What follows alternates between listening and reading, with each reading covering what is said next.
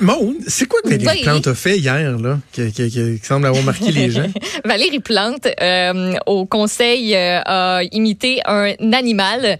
Et euh, ben, je vous laisse, je vous laisse savoir lequel on l'écoute.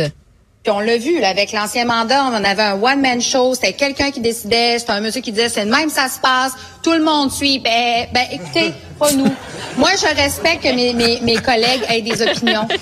fait que, ben, la mairesse Plante répondait à Chantal Rossi euh, du Parti Ensemble Montréal, qui lui a demandé de condamner les propos qui étaient tenus par Christine Gosselin, la conseillère dans le district Vieux-Rosemont, qui, elle, avait remercié sur les réseaux sociaux la désobéissance civile des militants écologistes qui étaient allés se jucher sur euh, le pont Jacques-Cartier. Euh, sachez que les sons d'animaux ne sont pas considérés comme étant parlementaires alors, c'est comme un manque de respect. Ça met un peu de couleur. On aime ça, de, la couleur. Bravo. Bonne imitation. Madame Plante. Bon, c'est déjà le tout, tout le temps qu'on avait. Merci. Merci. On se reparle demain. Merci à Joanie.